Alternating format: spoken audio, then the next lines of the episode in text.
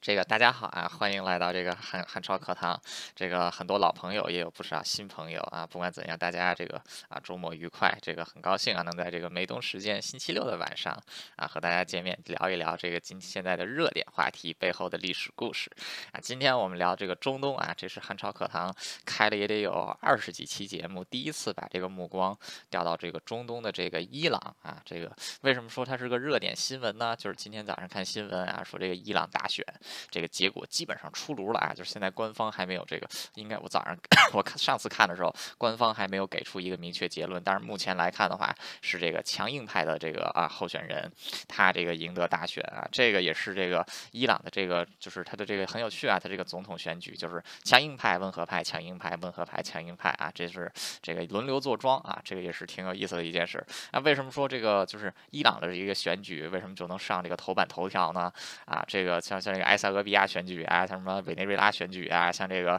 这这这这个什么津巴布韦啊，这个塞内加尔啊，这些国家选举啊就上不了头条啊。为什么这个伊朗能上头条，大家还这么关注啊？就是因为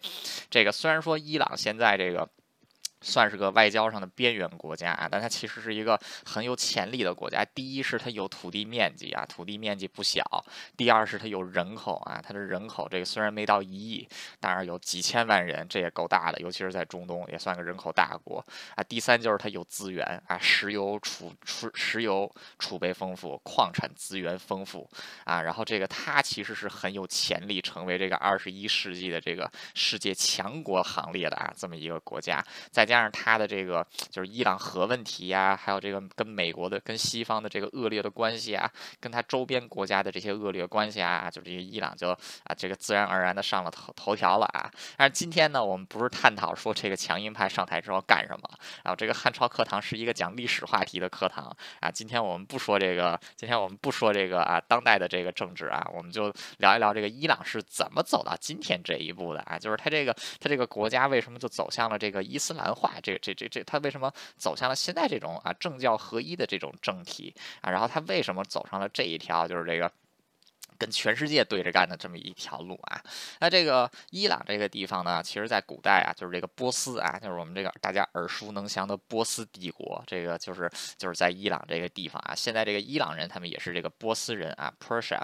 这个 Persians 啊，这个伊波这个伊斯这个波斯帝国时间还蛮久远的啊，到现在都超过两千五百年了，就是这个两千五百多年前建立的啊。后来是到了公元前三四世纪的时候啊，被这个被这个亚历山大大帝给给灭国。了啊，这个然后建立了这个亚历山大的这个大帝的这个啊亚历山大帝国，然后后来亚历山大帝国分裂啊，它变成了这个塞琉古帝国的一部分，然后后来他自己又啊崛起，有了什么帕提亚帝国啊，后面有什么萨珊帝国啊啊，然后他又被这个阿拉伯人征服过，被阿拉伯人征服过之后呢，又被蒙古人征服过啊，然后自己终于是有了这么一个，然后又被土耳其人征服过啊，反正就是这个一直都是被征服的状态，但起码这个民族还不错啊，很有韧性，就一直这么留存下来了啊，然后。这个，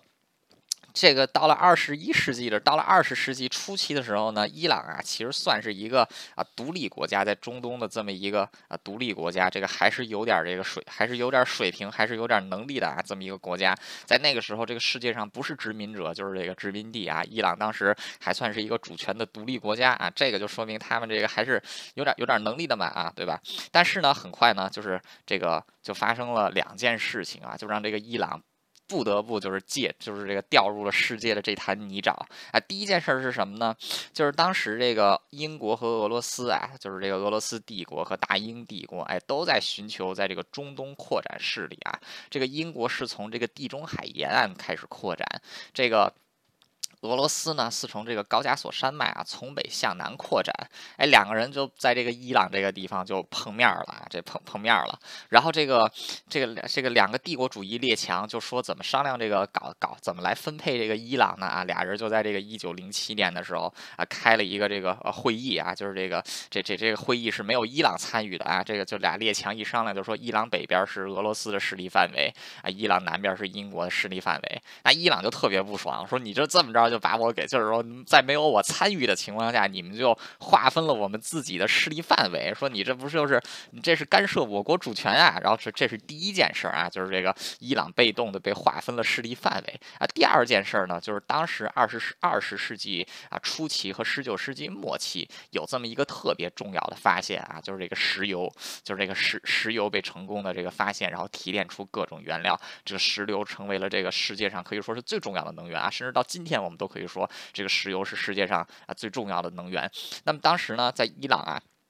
在二十世纪初的时候，也发现了这个石油，而且这个伊朗的石油储备量啊是特别丰富的。啊，所以说这个当时呢，这个最早就是这个在在这个啊，在这个伊朗取得石油开采开采权的呢啊，是一个澳大利亚人啊，这个叫这这这这这个叫威廉啊，就这个威廉啊，威廉小哥哥，这个威廉小哥哥他取得这个开采权之后啊，他转他本来这个开采执照啊是他属于私人的啊，就是你个人可以有这个伊朗的这个土这个这个石石油开采，结果这哥们儿转手啊，就把这个开采权卖给了这个英国啊，这个英国就成立了这个这这个英就叫这个 Anglo-Persian Oil Company 啊，就是 APOC，就是这个这这个这个一家这个石油公司啊，就在这个伊朗开开采石油啊，这个其实也就是对伊朗主权变相干涉了啊，就是人家卖给你一个私人执照，你转手卖给了另外一个国家，结果现在让另外一个国家可以在这个伊朗，然后这个啊大肆开展。大肆这个搞这个石油啊，然后这个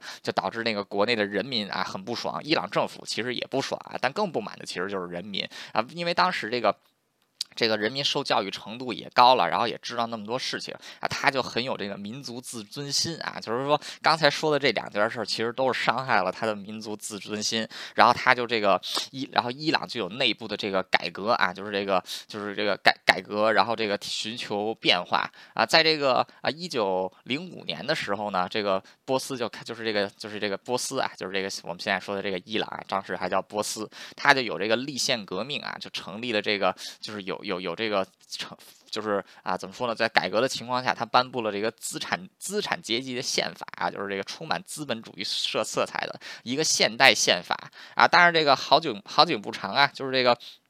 他毕竟还是处于这个。帝国主义的这个势力范围啊，就是帝国主义就是在瓜分一个国家的时候最不希望看到的情况啊，就是这个国家硬起来、独立起来啊，所以就得搞它。然后这个英国跟俄罗斯呢就达成了一个很默契的协议啊，就是我们两个帝国主义列强一起来针对一下伊朗的那个内部政权啊。结果就在这个啊一九二一年的时候啊，这就是这个就是这个伊朗它这个进行了这个十多年的这么一个资本主义宪政之后，就是在这个两个列强的这个。打压之下啊，他这个宪政还维持了十几年，还不错。结果在一九二一年的时候，这个俄罗斯的一个军官啊，但是他也是伊朗裔的，但是他是个俄罗斯的这个军官啊，他是这个。他这个名字就叫这个啊，Riza Khan 啊，就是这个啊，这个叫他萨扎汗啊，就是萨扎汗。他呢就是这个啊，通过政变啊，就带兵攻入这个德黑兰啊，伊朗的首都，然后建立了啊，这个这个这个这这这这个新的这个一个政权啊，这就是然后让这个伊朗呢进入了这个王国时代啊，就是这个国国王时代，就君主专制时代。然后这个王朝呢就叫做这个巴列维王朝啊，就是这个我们现在之前说的这个这个伊朗的这个王朝啊，其实它并不。不是很长时间有的啊，它其实是一九二一年前一九二一年才建立的这么一个王朝。那这个王朝呢，它其实就是啊实行的一种这个君主专制的这个统治啊，但它还是带有一些这个资产资本主义的一个色彩。为什么呢？因为这个萨拉这个萨拉罕啊，他毕竟是一个受过西方教育出身的人啊，他不是那种就是守旧派，而且他特别崇拜的是谁呢？就是同时期的那个啊。土耳其的那个凯末尔，就是土耳其的这个国父啊，因为这个这个凯末尔改革也是把这个土耳其从一个这个古代国家变成了一个现代国家啊，所以他其实是特别这个崇拜这个土耳其的这个民族英雄啊，所以他自己呢。也就开始实行这一套啊，这个这这这这这就是这个像凯末尔那样进行这个国家资本主义化啊，就是这个。但是呢，他这个国家资本主义化呀，其实是这个啊，在专制情况下的一种国家资本主义。就当时这个王国之前，他还有这个什么议会呀，还有这个最高法院呀，还有个宪法啊。这次啊，他直接把这个议会解散啊，把这个宪法给废掉，然后这个不允许有任何这个政治活动啊，然后同时进行这个警察。统治啊。另一方面呢，他发展这个国家资本主义经济啊，让这个国家来带动这个啊经济的发展。那么就在这个时候啊，就是这个这这个时候啊，其实这个英国跟俄罗斯其实也是一直在争夺这个啊这个伊朗的这个控制权啊。不过很快发生了一件事情，就是这个俄罗斯内部革命啊，这个苏就是这个苏联成立，让这个俄罗斯对外的这个扩张，这样的俄罗斯对外的扩张啊暂停了一下啊。通过这种通过这样的原因呢，就是因为通经过这种就是有这个原因吧啊，当时呢就是这个巴列维王朝啊也能在这个两个列强的这个夹击之下啊继续保持一定的独立性啊，但代价还是很大的，就是自己国家的这个石油开采权呀还是被这个英国把持啊。他通过出卖自己的这个石油开采权的方式啊，利用英国来制衡这个俄罗斯在北边的影响啊，这也是他当时的这么一个外交手段啊。但是这个。然后，但是这个什么，他的这种啊政策，他的这种政策呀，啊，其实短时间的稳定性还是很强的啊。就是说，他对内的这个镇压和对内发展经济啊，还有对外利用英国来维持这个国家和平啊，啊，可以说是一时之选啊。就是说，在这个二十年代到三十年代，甚至到四十年代早期啊，这么做还是没有什么大问题的。但是他自己做了一个很缺德的事情是什么呢？就是第二次世界大战期间呀，啊，他跟纳粹德国是有这个联系的啊，就是说。他跟这个纳粹德国是有商业联系，就是纳粹的这个很多的这个啊入侵别的国家用的这些油料啊，都其实都是伊朗卖给他的啊。就虽然说英国有这个石油开采权，但开采出来的一部分其实也是归这个伊朗所有，然后伊朗就拿这些石油做外贸啊，所以说就外贸卖给了这个 外贸卖给了这个啊这个纳粹德国啊。所以说当时这个鉴有鉴于此啊，这个英国、美国啊，就是这些盟军国家，所以当时就这个。希望就是能通过外交手段啊，阻止伊朗继续和这个啊纳粹做交易啊，但是这个也不知道这个萨扎这个萨扎汗是怎么了啊，就非得不听啊，结果导致的就是这个啊伊朗就是这个美国，然后联合这个英国还有这个苏联啊，就三个这个盟军的这个。巨头，结果就这个出兵干涉伊朗，然后这个这个最后的结果呢，就是这个这个这这这个萨扎汗呀，他不得不就是向这个西方列强妥协啊，但是呢，他也提出一个要求，就是说我这个统治肯定到头了，我退位啊，我承担责任啊，你们想推翻我可以啊，但是说我的继任者必须是我的儿子啊，因为为什么呢？就是说他还要保持我这个国家稳定，然后如果说这个国家乱了啊，你们谁都得不到油了，这个美国、英国、这个俄罗斯一想啊，这也是这个。哥们说的有道理，那得了。所以说这个萨这个这个 萨扎汗呢，他就这个退位啊，然后他的儿子就是这个。新一代的这个啊国王啊，就是他就继继位啊，当时还很年轻，这个啊二十几岁而已，是这个巴列维这个巴列维啊，这个这个国王当时二十一岁，受的这个西方教育。这个巴列维他上来之后，他上台之后啊，其实也是这个啊延续了他老爹的那么一些政策，只不过这次是严重的这个倾向于这个西方社会，因为对于这个伊朗人来讲啊，这个俄罗斯是一个这个巨大的威胁。他们当时呢，更其实更亲近于这个啊西方，但是当时的这个，尤其是这个 第二次世界大战之后结束之后啊，这个各地都有这个民族主义思潮有涌起啊，在很多前殖民地国家啊，都引起了这些殖民地的这个独立运动啊，在伊朗呢，其实也有这个这这这这这个民族主义运动啊，他们这个民族主义运动的这个主要主要的这个诉求啊，其实就是摆脱这个英国、美国，然后这个苏联的这个影响啊，建立一个。真正的这个独立的啊，就不受外国干涉的啊，这么一个国家啊，所以说这个当时。就有一些这个知识分子啊，然后这个宗教团体呀，还有这个商业商人呐，哎，就联合在一起组成了这么一个啊政治政治联盟吧，算是啊，就是这个希望能这个这国家进行改革，然后这个能够做到这一点。那么当时他们推举出来的一个一一个人叫这个啊，叫这个摩萨德拉啊，就是一个这个也是受西方教育出来的啊，一个这个很有学识的啊这么一个人物，然后来领头。那个希望能够这个啊改变社会，做出一些啊改革之类的。那么在这个一九五一年的时候啊，这个通过伊朗，就是当时这个这这这这个新的国王呢，他也是不得不做出一些这个啊反应，就是他更改了他老爹的很多政策啊，就比如说开放了这个议会啊，重新订立了一个宪法啊，也算是比较进步一点啊。所以说他他开了这个议会就有选举，在这个一九五一年的时候呢，这个摩萨德拉就成功的当选了这个啊伊朗的伊朗的这个总理，然后他就上。台呢，开始了这个啊，开始他自己的执政。他的这个执政的目的其实很简单啊，就是刚才说了，就他这个能登上历史舞台，其实也是人民的诉求。人民的诉求是什么？就是摆脱这些西方国家，还有这个苏联对这个伊朗的这个啊干涉和对伊朗的这个操控啊，希望能建立一个真正属于自己的国家啊。所以说他一上来的政策也是这么干的啊。第一是他的这个政策可以分为三大三大要点啊啊。第一是什么呢？就是要收回这个伊朗的这个石油开采权。为什么？因为现在这石油开采权是把持在这个英国人、美国人手里啊，他必须要把这个收回来，他才能自己掌握自己国家的经济命脉。第二一点呢，啊，就是这个能够。制衡啊，就是能够制衡这三个，就是这些西方国家和这个苏联对他的这种干涉啊，所以说他要这个富国强兵啊，要这一点啊。第三一点呢，就是他要进行这个大规模的这个啊，就是社会经济改革啊，就是这个社会经济改革，就是要把这个伊朗啊，就变成一个更为现代化的国家啊。这个蓝图是这样啊，所以说他的这种提出的，他呢。但是要实行这一点啊，他就不能再走那条君主专制的老路啊，他就必须把这个伊朗逼上这个所谓的啊这个君主立宪制这一条路啊，这个 所以说这个他的这一些扎着这一系列动作呢啊，其实对内呢是得罪了这个国王啊，对外呢这个西方这些列强其实也是啊烦的啊，这时候也不能说西方列强了啊，他们也在去殖民化，但是这些西方国家还有这个苏联就是这个特别不满，然后这个。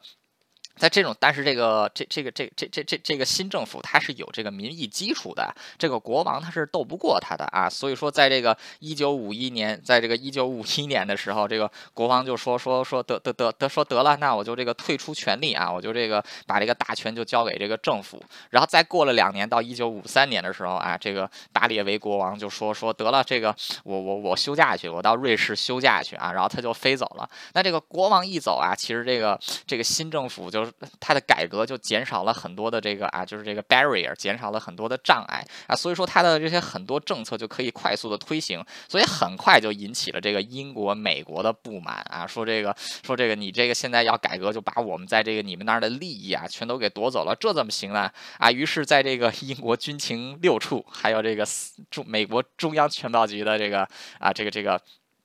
情况情这个他们的协作之下啊，他们就在伊朗发动了一次政变啊。这个是就是这个国王刚到瑞士不到一个星期啊，这个中情局跟那个中美国的中情局跟英国的军情六处啊，就把他给偷偷接回了伊朗，然后利用自己的这美国和英国的这个特种部队啊，推翻了这个就是这个民选政府，然后把这个国王又重新迎了回来啊，就是等于这个国王第二次登基，然后这个建立了这个就。巴列维王朝啊，就是一个星期之后再次复辟啊，然后这个把这个之前这个就是支持改革的这个这这个摩萨德拉这个博士就直接软禁在家啊，过了十多年他才死，然后所以说这个改革也是这个啊至此流产啊，于是这个伊朗呢又重新回到了就是这个 这个四十年代四十年代左右的状态啊，又变成了这个啊君主专制，这个也是这个这这个这个这但这件事情啊，其实对这个啊伊朗其实影响是非。常常大啊！第一一点啊，就是这个伊朗民众啊，由上到下对这个美国产生了一种非常强大的敌意啊。就是说，你这个之前只是干涉我国经济和我国外交政策，这次你居然直接干涉到我国政府的费力啊！这个对伊朗人民来讲，这个是一个非常非常大的这个耻辱啊！所以他们对这个伊朗民众对这个出于这件事，他对美国是极为憎恨的啊，对英国也没有什么好印象，对。苏联也没有什么好好印象，他对苏联没有好印象，是因为苏联一直都想插他们这么一脚，然后又是在北边离得最近，所以又对他们没好印象。再加上英国跟美国一直都欺负他们啊，这次都欺负到这种地步了啊，所以说这个。这也是美国跟英国这件事儿做的，就是这个，这这这说难听点儿啊，就是这找死，就是王八蛋啊，就是哪有你这么欺负人的？所以说人家能不反你吗？啊，对不对啊？所以说现在这个反美情绪啊，就是为什么伊朗有这么严重的反美情绪啊？根源在此，就是他把这个国王 又再一次的给推上了台。那么这个国王上台之后啊，他就是这个延续了他最早就是这个巴列维王朝的老路，就是实行这个君主专制啊，非常残酷的这种统治。他建立了这个这个这。这这个自己的私人，就是这个国家警察，就有点像这个内部安全部队，叫这个萨瓦克，简称叫这个萨瓦克啊，就是这个萨瓦克。然后同时他的这个外交政策是一边倒啊，倾向于这个啊美国。你不能说他是这个美国的傀儡政权啊，但他绝对是一个亲美的这么一个啊政权。然后呢，他这个。同时啊，他还这个就是啊，跟这个，因为他有他有石油嘛啊，所以说他也成为了这个美国在这个五六十年代啊，就是经济就是美美国五六十年代经济腾飞的时候啊，其实就是伊朗也有很大的助力，就是给美国提供了非常多的这个廉价的这个啊能源。那这个。这个国王其实他自己现在这个时候上台，他也知道自己上台不得民心啊，所以他也想进行改革。他改革也有两个方向，第一一点呢，就是他要加强自己的权力；第二一点呢，他还想继续发展这个资本主义经济啊。但这这其实是非常矛盾的啊，为什么呢？就是如果你想发展资本主义经济啊，资本主义经济最重要的一点是什么呢？就是人民的自主性啊，就是这个你要发挥那些商人和人民的自主性，不要去过多的限制他们。他们才能最大的有这个创造力。所以说，要想好好的发展资本主义经济，最需要的啊，其实就是你这个国王要放权。但是你现在另外你改革的另外一条，你要加强自己的权利啊。所以说，他的这两个主要的这个政策是互相矛盾的啊。所以你就可以想想这个当时这个国家的这个政策的走向是什么样啊。但是这个。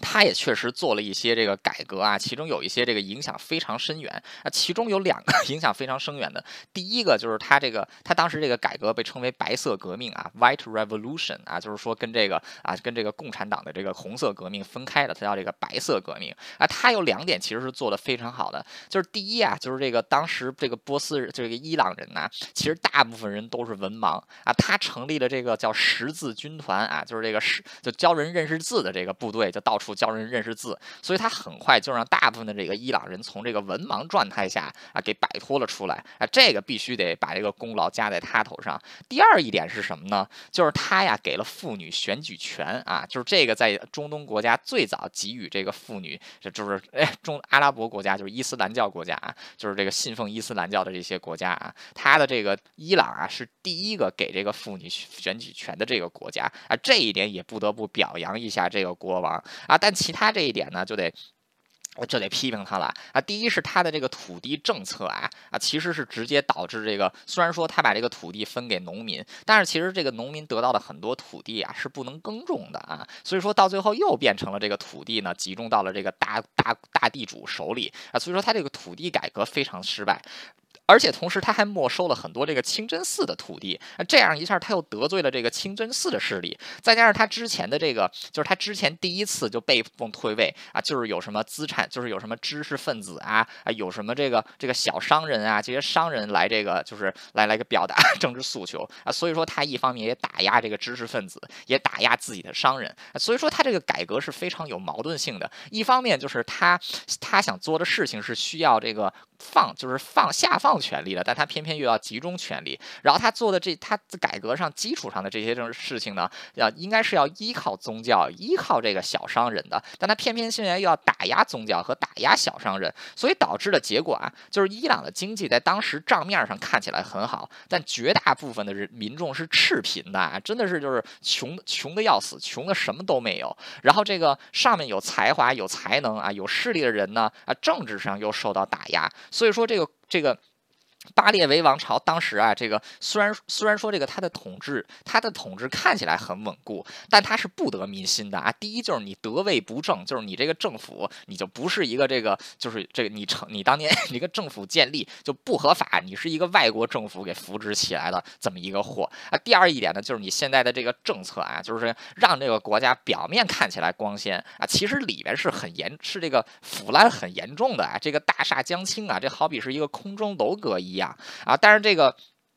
但是，但是这个这个这个这个国王还偏偏就是怎么说呢？他就好大喜功啊，他就是不管这些，他就有这个民众抗议，他就是一个强烈镇压啊，然后这个继续僵化自己的这个统治，所以说形成了这么一个死循环啊。那么这个，而且这个美他美国当时也有一个重大的外交失误啊，就是美国学者到现在就是反思自己在这个七十年代以前这个伊朗的政策，他们犯的他们都说自己犯的最大的错误就是严重低。低估了，就是这个伊朗政府有多么不受自己人民欢迎啊，然后自己偏偏还支持他们。美国这么做的结果，导致就造成了一个非常恶劣的影响是什么呢？就是美国跟伊朗民众的关系是他们是非常差的。刚才就是已经说了，这个，这个美国这个通过政变扶植的新政府，然后你这这新政府要好好做点事儿的话，那人民可能对这个美国还有点改观。但问题他现在不好好做事儿，那你说人民会怎么想美国，对吧？所以这个老好多这个美国人就说不明白这个伊朗人为什么恨，为什么这么恨美国人？你自己读读你自己国家的历史，你恨不恨？哎，就是我都挺讨厌当时这个美国做的这些事情的。我要是伊朗人，我肯定恨死美国了嘛？啊，对不对？啊，结果这个。这个当时，而且这个他这个美国他的一些这个做法呀，其实也引起了周边这些阿拉伯国家的这个不满，就是说他太亲亲近于这个伊朗的这个王朝政府了啊。在一九七二年，这个尼克松就是这个尼克松总统访问伊朗的时候啊，就是给这个伊朗这个这个军售，就是给伊朗卖武器，除了核武器不能卖，什么都能卖啊。这个对周边的阿拉伯国家是这个非常啊，是这个非常不友好的。为什么？因为伊朗是一个什叶派国家，他。周周围的这些阿拉伯国家呀，基本上都是逊尼派。啊，除了这个伊拉克也是什叶派占人口大多数，但伊拉克掌权的这个萨达姆他也是个逊尼派。啊，所以说他们不希望看到这个什叶派的这个伊朗现在成一个武器库啊，所以说伊朗现在的情况就是他在外面的朋友啊啊，就只有一个以美国为首的西方啊，周边的人都挺讨厌他的，然后他自己的人民也讨厌他，那就在这种情况之下，伊朗自己内部肯定也是有这个反对势力的。啊，就是这个有宗教反对势力，民众。也反对他啊，同时这些小商人啊、知识分子也反对他。但是现在这些反对势力最缺的就是一个领导人啊，于是这个。霍梅尼啊，就是这个伊朗这个伊朗伊斯兰革命的这个灵魂人物啊，霍梅尼他登上了这个历史舞台啊。这个人是 这个霍梅尼啊，他其实是这个伊斯兰教学者出身啊，他是一九零二年出生的，就是他出生的时候，伊朗刚刚这个就是被迫步入这个啊帝国主义时代的这么这么一个情况。那他的父亲其实死的很早啊，他是这个他对他爸爸没有什么印象，因为他爸爸在他五个月大的时候就这个就就被这个就就被刺杀。了啊，所以说他这个从小就是在这个寺院里长大。这个霍梅尼这个人呢，很聪明，他这个学的东西也非常多啊。他不仅学了这些这个啊宗教相关的东西，他也读了好多的这个西方的著作啊。他对这个西方的这一套那是非常懂的啊，就是这个跟这有点像这个长者啊，就是说这个他他他这个他这个很懂 很懂这一套。那么他自己也很快就是在这个。伊朗的这个就是他在宗教体内部啊，也是晋升的很快啊，很快就获得了这个阿亚托拉这个职位，就是在什叶派，在这个什叶派的这个啊，就是这个他的这个啊等级里边，这个阿亚托拉是。倒数第二高的，然后他这个获得阿亚托拉之后啊，没多久啊，很快就获得了这个最高等级的啊，所以说他在这个伊朗的宗教界啊，已经是一个这个呼风唤雨的人物。然后他当时他不仅他不他不是这个唯一的一个就是这个有才能的人啊，但是这个他为什么能成为这个就是伊朗这个就是这这个反皇权的这个就是这个这个标杆性人物呢？啊，主要就是因为他自己的这个言论还有他自己的这个行为啊，跟其他人很不一样。他是一个很仗义直言的人，而且他很会转移矛盾啊。他这个他就很会煽动民众啊。他就说这个我们现在 国家就是说我们现在国家老是说这个他们有什么改革，有这个白色革命。他说老是说在什么地方取得这些成就啊？但是你看看我们身边，你们觉得这些是成就吗？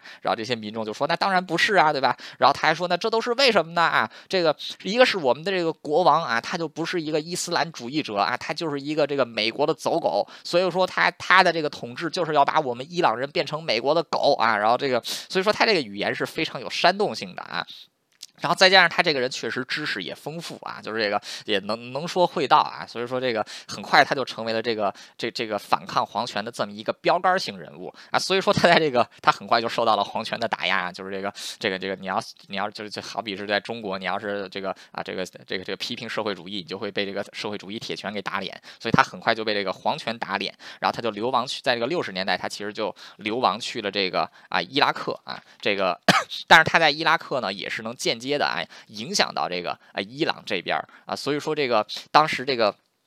这这个这个虽然说他身在国外啊，但他其实还是这个伊朗革就是伊朗这个反皇权的啊这么一个标杆人物。然后这个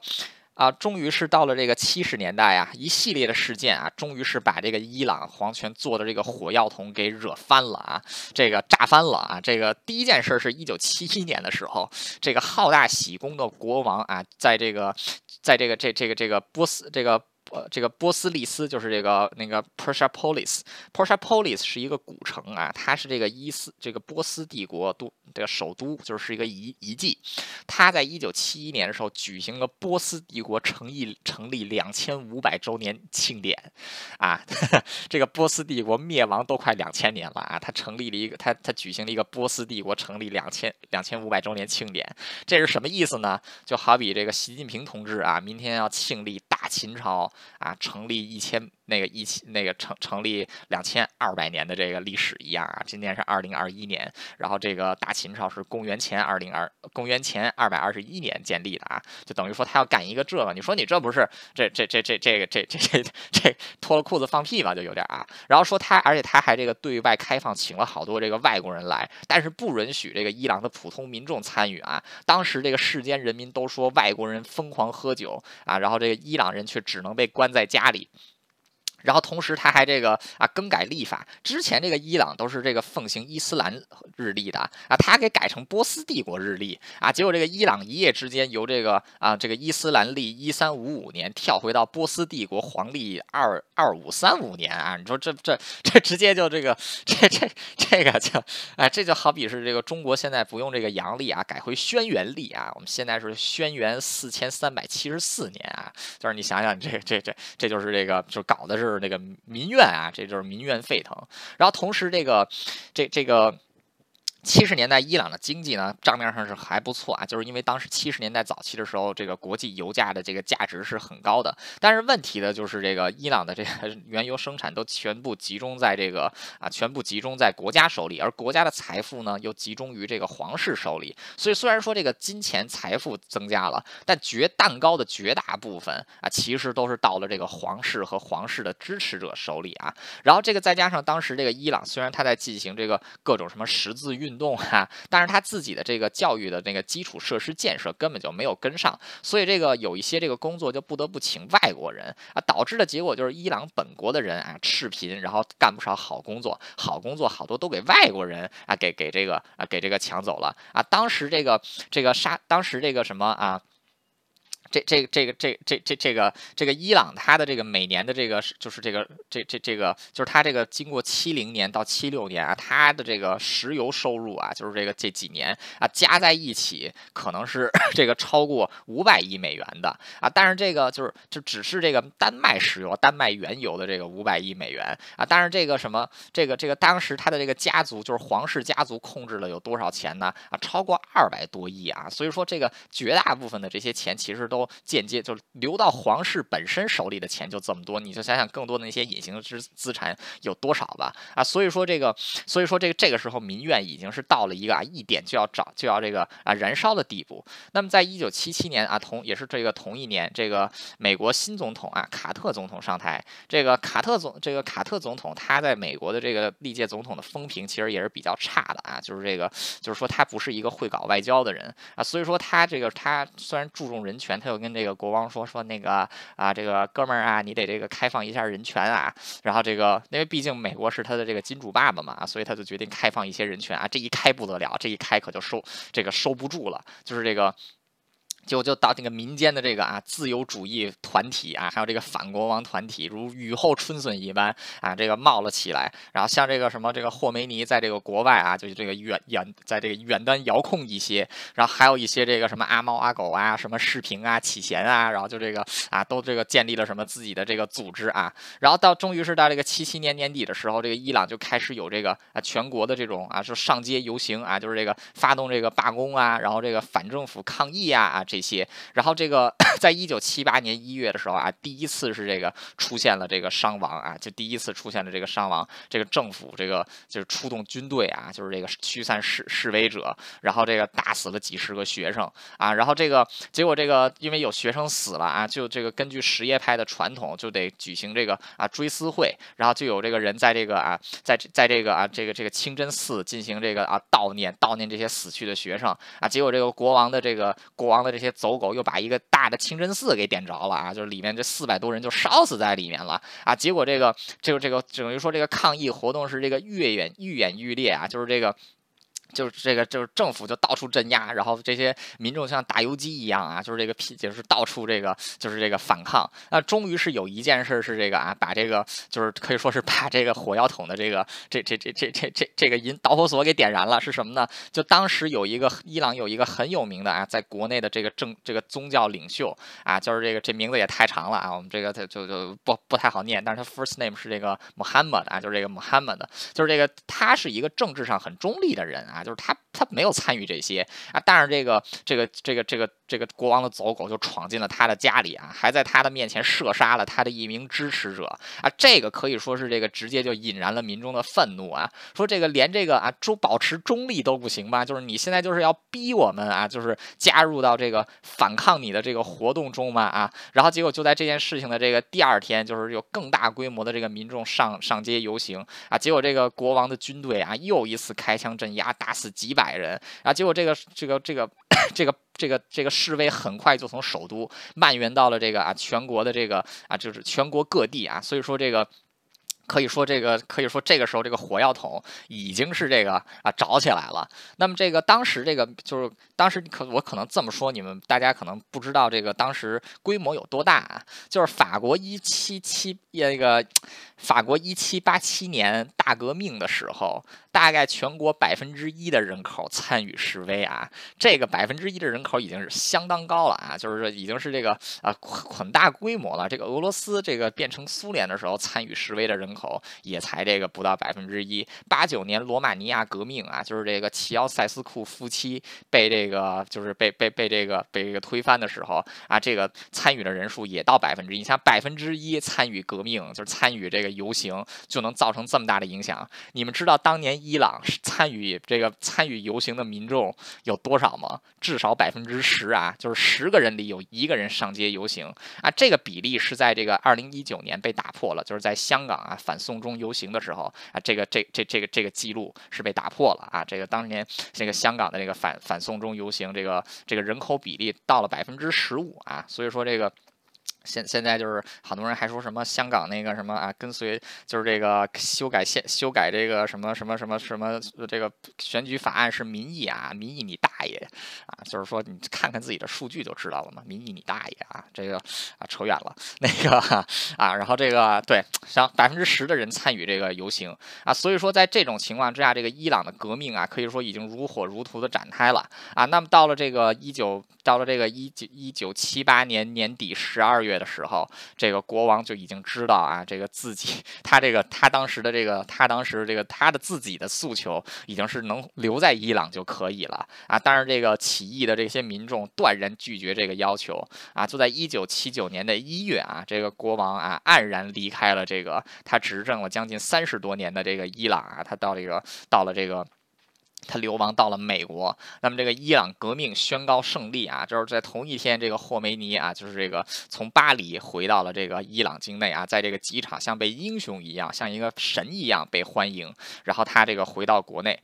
然后这个 霍梅尼回来之后啊，就是说起这个世界上各国的这个革命啊，就是我我之前在学术界工作，我其实对这个革命很重要的一个定义啊，就是革命是什么呢？就是通过。暴力或非暴力的手段终结一个政权，建立起一个新的政权的这么一个过程，这个叫做革命。那么，一个革命要想成功，必先要有两个亮点：第一，它要需要一个明确的指导思想；第二，它需要一个广泛的民众的支持。啊，霍梅尼他是这两点都有了。第一，他是这个革命的标杆人物；第二，他有一套这个啊，他有一套这个非常完备的这个伊斯兰教的这个伊斯兰教的这个国家国家伊斯兰教主。主义啊，就是这个这个这个，就是融合了伊斯融合了什叶派伊斯兰教的伊朗民族主义啊，他这两点都有了。那么他是怎么获得民众支持呢？就是他 Promise 上台之后啊，他要建立一个这个伊斯兰教的共和国。那么他建立了吗？建立了啊。但是就像很多革命导致的结果一样，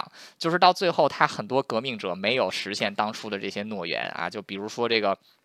苏联当时就说要建立一个苏维埃共和国，要这个就是联合这个全联合这个就是苏维就是这个苏联境内各阶级的人共同执政啊，结果变成了什么样子，我就不用多说了。毛主席当年也是说要建立一个这个啊，就是这个这这个这个民族统就是民族统一战线啊，但是政协后来成了什么样子，大家也都清楚啊。伊朗也是一样的，这个霍梅尼上台之后啊，就是说他把自己在这个。革命派当中的这个支持者啊，率先就是给打压下去啊，抓的抓，杀的杀。同时，在这个军队啊、商界，然后这个司法界，就各个领域，他都进行了这个大清洗啊，把军队当中就是之前跟国王在一起比较近的这些人啊，全部这个杀干净啊，把这个司法里系统、司法系统、国家机器里边啊，不支持他的这些人也全部杀干净啊。可以说，这个伊朗他是其实有一个人才断档的，就是这个霍梅尼上台之。后立刻展现出了他自己的本来面目啊，就是很多这个革命者啊，他这个口头上喊这个革命，他是说这个为人民谋福祉，本质上他就是为了夺取政权啊，这个大家一定要认清楚。很多革命者喊的口号，说到底只是口号，但是他们真正的目的是为了夺取政权。你看他们夺取政权之后做的那些事情，你就知道他们的目的是什么了啊。像这个美国的这些。建国的国父啊，他们这个他们这个夺取政权之后，他们 实行的这个宪法就能反映出他们当时就是要推翻英国的这个殖英国的殖民统治，要建立起一个这个啊这个这个男这个白人共享的这个民主制度啊，他们确实是这么做的啊，这里得这里得表扬他们一下啊。但是这个霍梅尼就其实跟很多革命者一样啊，就是他就是这个一夺到一得到权力就露出自己的真面目啊，甭管你之前是我的盟友还是我的敌人，只要你不。是我的支持者，你就得死啊！所以说，这个伊朗在七十、在九十年代末和八十年代初，也是有大量的人啊逃到了这个啊伊朗以外的国家，有逃去这个都是什叶派的人嘛，他们没办法逃到这个 周边的国家啊。大部分平民就是那些穷的穷的揭不开锅的人，逃到了伊拉克，然后还有很多有钱人啊逃到了美国，逃到了西方啊，这里按下不表。那么这个。在伊朗这么内乱的同时啊，它其实就陷陷入内乱状态，就是国家经济停滞了好几年啊。这个时候啊，就爆发了这个两伊战争啊，就是伊朗伊拉克战争。那么这个伊朗伊拉克战争，就其实就是这个萨达这个萨达姆他自己是个逊尼派啊，这个伊拉克但是是一个什叶派人为主的国家啊，所以说这个而且这个伊朗跟伊拉克其实一直是有矛盾的，就是他们第一接壤有这个边境纠纷，其实双方一直在很多地方都是有这个。领土争论啊，一直都没有解决。第二就是这个宗教矛盾，一个是这个什叶派政权，一个是逊尼派政权。第三个就是这个民族仇恨啊，这个。伊朗主要是波斯人，伊拉克主要是阿拉伯人，这两个民族在历史上大大小小的冲突不断啊，再加上这个他们伊朗和伊拉克境内啊都有这个这个这个少数自己的这个少数民族库尔德人，就是这个 Kurds，而且这个最就是最有趣的一点啊，就是伊拉克支持伊朗境内的库尔德人独立啊，伊朗支持伊拉克境内的库尔德人独立，但这俩王八蛋谁也不支持自己境内的库尔德人独立啊，就所以说你就想想这这他们这个他们这个骚操作。啊，所以说这个伊斯兰伊朗的伊斯兰革命革命之后啊，就是这个伊拉克也看到，就是这个霍梅尼这一些大清洗啊，其实就像当年苏联的大清洗一样，把很多的这个优秀的军官出于政治目的给清洗了，伊朗的这个军队整体素质是大幅下降的啊。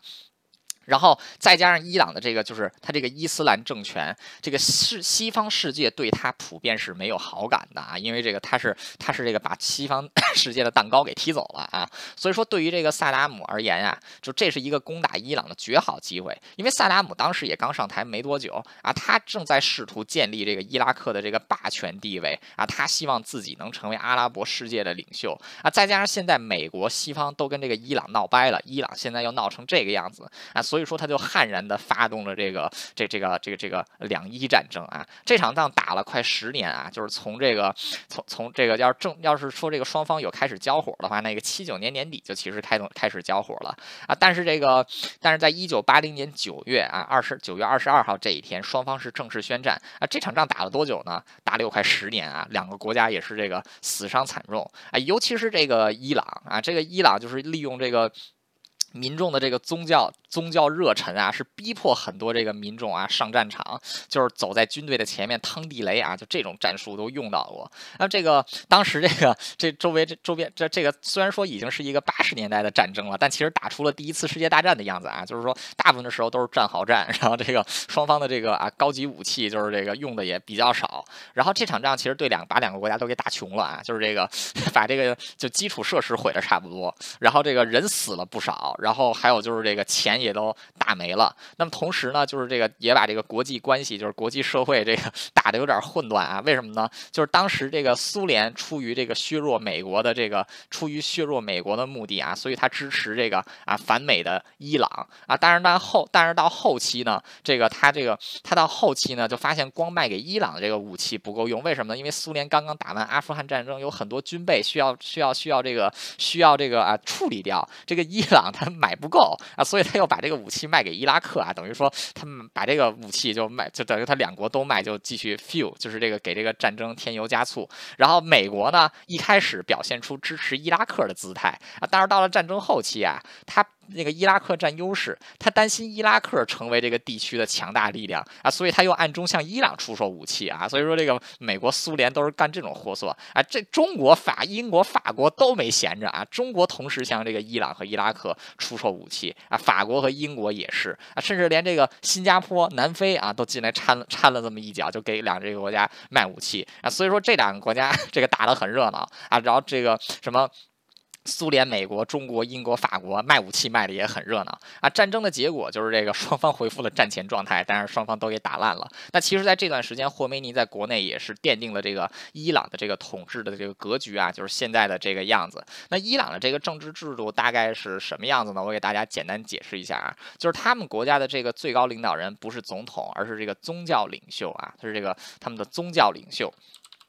就是这个霍梅尼啊，就是在八十年代的时候是这个霍梅尼，他作为这个宗教领袖是掌有这个全国大权的，因为在这个他自己的这个 这一套这个理论系统当中，他是想像柏拉图那样建立一个哲学王统治的世界。啊，但他没有说是哲学王，他说是个宗教达人啊，就是说这个宗教达人来这个统治世界，凌驾于政府和法律之上啊，他这个是一个伊斯兰教的这个可以说是伊斯兰教专制主义啊，就是这个他是这么一种制度，在这个。在这个这个这个啊，这个最高领袖之下呢，啊是这个总统啊，就是一个选举出来的总统。这个伊朗是有选举的啊，伊朗虽然不是一个这个民主政府，但它是有这个选选举的啊，这点和新加坡很像啊。新加坡并不是一个完全自由的国家，但新加坡也是有选举的啊。伊拉，但是这个伊朗的这个选举啊啊，其实也是这个算是一个这个啊，这个叫橡皮图章一样的选举啊，就是所有的候选人都不是民众提名的啊，都是最高领导人提名的，然后你们家你就选吧，你们选上来都是选上谁都是我的啊。要这么一个货，然后这个这这个是总统，现在这个现现在选出来的这个最高领袖啊，就是这个就是这个这个强硬派，就是这这就是这这一位就刚刚选上来的。然后在他下面呢，还有这个啊监督委员会，这个监督委员会呢，其实又叫这个宪法委员会啊，其实就是这个国家的最高这个像是最高的司法机构，也是国家的最高立法机构啊。为什么呢？就是这个委员会十二个人呀，六名是这个就是伊斯这个什叶派伊斯兰宗教法的这个啊大法官啊，就是这个宗教法官。另外六名这个这个这个普通法学家呢，由这另外留留这刚才说那六个人提名啊，所以说他就是一个宗教大法庭啊。他们的作用是什么呢？就是这个第一是解释宪法啊，第二呢就是这个。监督就是这个议会、总统，还有这些公民投票什么的啊。第三一点呢，就是说他有否决任何下面的法案的权利啊。就是只要他认定你的这条法律违背伊斯兰教啊和或者宪法啊，或者是违背这个伊斯兰教义啊啊，这些都会被退回修改啊。然后这些，所以说他自己就是他自己是 掌握了这个法律的最高解释权啊。就是这个，因为他也是政教合一嘛，他有这么他们有这么一个东西。伊朗其实也有这个立法立法机关啊，就是这个伊朗议。会，我们经常看到这个伊朗的这个立法议会，经常干的一件事就是烧美国国旗啊，就是这个别别人别别的议会这个是打架啊吵架，他是烧美国国旗，这个议会也挺团结的。这个议会有二百九十名议员啊，然后这个他们呢是这个。有这个也是有选民选举啊，他们就是这个立法机构啊，但是他们这个只有提出法律的能力，没有通过法律的能力，因为为什么都在上面的那个监督委员会管着呢啊？然后就是这这这么有一个议会啊，然后他的这个这个这个，然后这个伊再说说这个伊朗的这个整个这个国家政策啊，就是这个我们现在都觉得伊朗是一个死硬死硬的这个伊斯兰教国家啊，其实它并不是，它其实一直都是奉行的一种实用主义的这么一种政策啊，就是它是这个。强硬派和温和派交替执政啊，像这个之前的这个麦哈迈迪内贾德，就是二零零五年的时候，那那个时候上任的那个那个人，经常就是这个不穿西装，然后这个挺瘦的，老提着一个手皮箱的那个人啊，就是他就是一个强硬派。在他之前呢是温和派，他之后也是温和派啊。现在这个温和派这个任期到了啊，现在上来的就是一个强硬派。那强硬派就是，但是就归结到底啊，强硬派和温和派其实他们所说的这个强硬和温和，主要在外。外交政策上面，就是对西方采取一种怎样的态度？是谈判呢，还是硬来呢？啊，像这个伊朗核问题在谈判阶段，其实基本上都是由这个温和派当政的时候，然后他们内部进行这个发展，然后反美，然后这个就是这个跟西方切断交流广告啊，基本上就是这个啊这个强硬派当政的时候。但是他们在本质上啊，就是说这个伊朗自己的这个政治体制也是温和派和强硬派这个交杂的。所谓温和，所谓这个强硬的几。方就是他们有这个非常多的坚持，就是第一必须坚持伊朗现有的这套政治体制啊，就是说必须就是相当于在中国就是说必须坚持中国共产党领领导，必须坚持中国特色社会主义制度，这个在伊朗也是一样的，就是。这点是绝对不能打破的啊！所以说，当出现这种就是这个民众示威抗议游行的时候，伊朗是血腥镇压啊。像这个二零一九年的时候啊，就是这个伊朗大游行杀了那么多人，然后这个这个他就是能做到这一点。那他温和是温和在什么地方呢？啊，第一点呀，就是他这个。他呢，对这个在伊朗的这个女性地位其实还算比较高啊，他们能受比较基础的教育，他们也能开车，可以说在这个周边的这些阿拉伯国家国家里面呀，伊朗的这个妇女地位是最高的啊，但是也仅限于就是仅限于此，他们并不能就是在这个国家行在这个国家权力机构中能走到很高的位置啊，就是在议会里能当上个议员就很不错了，这个而且这个。伊朗女性要想这个上比较好的学校啊，很多都得出国来上学。然后这个，所以说这个伊朗女性她们这个，就虽然说她们这个处境比其他的阿拉伯国家要好啊，但是其实也是挺差的啊。第二一点呢，就是在这个就是 有点像中国啊，就是在这个社会主义框架之内，就是在伊朗，就是在这个他们这个神权政治之内，他们是有一定的这个政治自由的，就允许有这个不同政见的这个政党啊，就是这个来进行这个啊竞争啊，但是说前提就。就是你们必须都得支持这个国家这一套制度啊，否则你们都是非法啊。然后这个还有一点呢，就是它有一定限制的，这个它有一开放一定的这个言论自由啊，就是允许民众有一定的议政权，但是啊，议政权也是受到严格监督，就是你不能批评国家制度，不能出这么一套啊。所以说它的这种它在内政和外交上都是属于这种强硬加温和这么一种两头换的政策啊。这个而且这个在然后这个伊朗在我觉得是这个最有特色的一点。啊，其实就是他这个伊朗伊斯兰革命卫队啊，就是这个革革命革命卫队，大家都应该听说过。它不仅是一个这个军事组织，它还是一个经济组织啊。这个伊朗三分之一的经济是掌握在这个革命卫队手里，革命卫队是直接听命于最高领袖的指挥啊，算是这个最高领袖的私人军队。这个伊朗是有自己的部军队的啊，但是这个革命卫队是独立于军队的体系之外，比军队还要强大。然后它其中就是。两年前、三年前，就是那个被美国人刺杀的那个、那、那、那、那个伊朗的将军啊，就是那、那、那个人，我忘了叫什么了啊。他其实就是伊斯兰革命卫队的一个主要人物，就是伊伊斯兰革命卫队有一个。部队叫圣城旅啊，他主要是负责这个在伊朗外、伊朗境外行动的这么一个秘密秘密机构啊，就有点像这个美国的中情局啊这么一个存在。这个将军就是这个这个圣城旅的这个啊这个最高领导人啊，也是这个美国视为头号敌人啊，最后给他成功暗杀了啊。所以说这个伊朗啊，他这个这个今天这个这个这这这这个房间，这个我自己讲的部分也快完了，我最后总结一下啊，就是这个伊朗啊，他其实。自己走上今天这这条路啊，一方面是他自己，因为在这个他是属于伊斯兰教文什叶派文化比较重啊，他受这个什叶派影响很深，他走上了政教合一这一条路。另外一方面呢，就是这个他自己内部之前的统治者实在是太没用了啊，这个王室政权的国王啊，这个。倒行逆施，搞得天怒人怨。然后自己的这个改革派懂得夺取权力，却不懂得这个啊，这个稳固权力啊，最后被这个 外国政变给取取消掉啊。第三一点呢，就是这个西方国家这个没事非得去掺那么一脚啊，就是这导致的结果就是西方就是导致就是伊朗人对西方是极端的痛恨啊，尤其是对美国啊。所以说这个讲了这么久，到现在这个我给大家也大概描绘了一下，就伊朗过去一百年的历史和它这么基础的一个啊政治。结构框架啊，希望对这些能对这个你了解伊朗，或者说解读这个伊朗的这个新闻，还有它国际上的这些争斗啊，能给你一个啊比较粗浅的认识吧啊，就是算是我自己读的东西，然后我给你讲出来，就是都是一些这个个人的看法，但是都是这个符合史实的啊，就是这个也然后这个有一些这个观点呢，其实这个也是我这个借鉴一些这个大大学者的啊，其中一个这个借鉴比较多的叫这个 Amin Sakkal，他是英国的一个教授，他自己本身也是一个。波斯人啊，他这个。他这个他写这个两年前他出了一本书，是专门这个探讨啊伊朗问题的，也把这本书到时候推荐给大家。我待会儿发拍那个拍一张照片发到我的这个头像上。这个这本书也是介绍的比较全面啊。这个这也是这个汉超课堂第一次给大家这个推荐书。我其实自己刚才讲的这个很多政治上的解读呢啊，也都是这个这个这这这这个学者啊他在这本书里提出来了。我捡了一些我觉得这个比较浅显易懂的啊给大家，所以这个我不能抄袭别人啊。既然我借用了别人的东西。那我就得把把给 credit 给人家，待会儿我会把这个啊头像给换一下。那我今天就讲完了，现在开放大家啊举手提问啊，谢谢大家。然后我把录音给关掉。